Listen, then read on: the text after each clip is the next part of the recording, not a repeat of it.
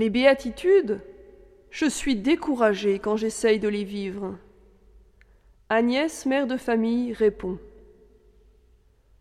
Dans le Sermon sur la montagne, Matthieu nous rapporte ces propos de Jésus sur le bonheur, car il constitue les conditions apparemment paradoxales du bonheur dès ici-bas et de notre attitude intérieure pour préparer notre rencontre avec Dieu et le bonheur éternel. Voici ces paroles du Christ à chacun de nous. Heureux les pauvres en esprit, car le royaume des cieux est à eux. Heureux les doux, car ils recevront la terre en héritage. Heureux les affligés, car ils seront consolés. Heureux les affamés et assoiffés de justice, car ils seront rassasiés. Heureux les miséricordieux, car ils obtiendront miséricorde. Heureux les cœurs purs, car ils verront Dieu. Heureux les artisans de paix, car ils seront appelés fils de Dieu. Heureux les persécutés pour la justice, car le royaume des cieux est à eux. On appelle ces notes les béatitudes. Chacune éveille notre liberté intérieure. Quelles que soient nos passions, nos amours, nos refus, nos épreuves, il y a une chose que personne ne peut nous prendre, c'est notre liberté. Que nous l'exercions ou pas, elle existe. Avec l'amour miséricordieux que Jésus nous porte, c'est ce que nul ne peut nous ravir. J'ai une belle histoire à vous raconter.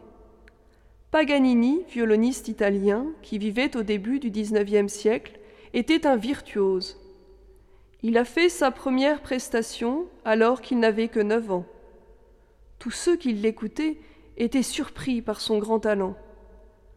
Une histoire nous est rapportée alors qu'il jouait un morceau de musique difficile et qu'il était entouré d'un gros orchestre. L'une des cordes de son violon s'est soudainement brisée.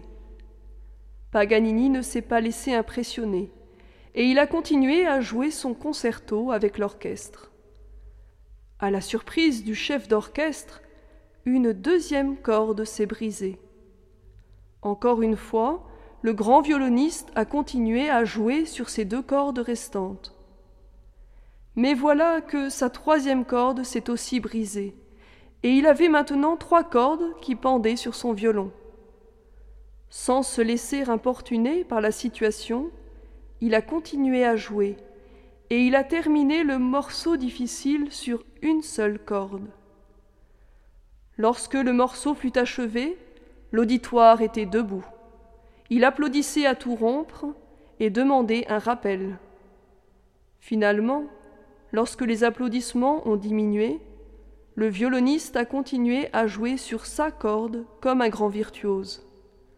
L'auditoire et le chef d'orchestre secouaient leur tête, car ils n'en revenaient pas qu'il soit capable de jouer un morceau pareil avec une seule corde. Lorsqu'il a terminé son rappel, il a levé son violon et il a dit Paganini et une corde. Lorsque tout semble s'écrouler, que l'on est désespéré, il y a ce bastion intérieur, notre liberté et l'amour de Jésus. Nous pouvons choisir, et les béatitudes nous donnent les conseils, choisir notre liberté et donc le chemin de notre vie.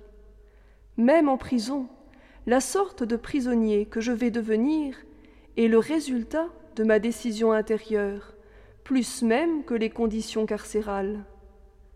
Jean-Paul Sartre l'a évoqué dans l'un de ses romans. Dans les camps de concentration que nous avons connus, le prisonnier gardait sa dignité à proportion de la force de sa liberté intérieure. Dans ce sermon sur la montagne, Jésus nous affirme que l'enfant de Dieu, le baptisé, peut vivre d'une manière surnaturelle et donc naturelle au-dessus des déceptions, des épreuves, des difficultés, des loupés. C'est facile et médiocre, de plus inutile, de regarder nos trois cordes cassées de la vie et de devenir fâché, amer, apitoyé sur soi et en vouloir à la terre entière. Nous pouvons, si nous le voulons, être capables de jouer sur une seule corde lorsque les trois autres sont brisés à certains moments de la vie. L'amour de Jésus est présent à chaque instant. Il soutient et libère notre volonté. Ainsi, concentrons notre volonté libre sur la seule corde qui nous reste. Acceptons de donner à Dieu le meilleur de nous-mêmes. Alors notre vie peut devenir facilement une belle symphonie, la mélodie du bonheur.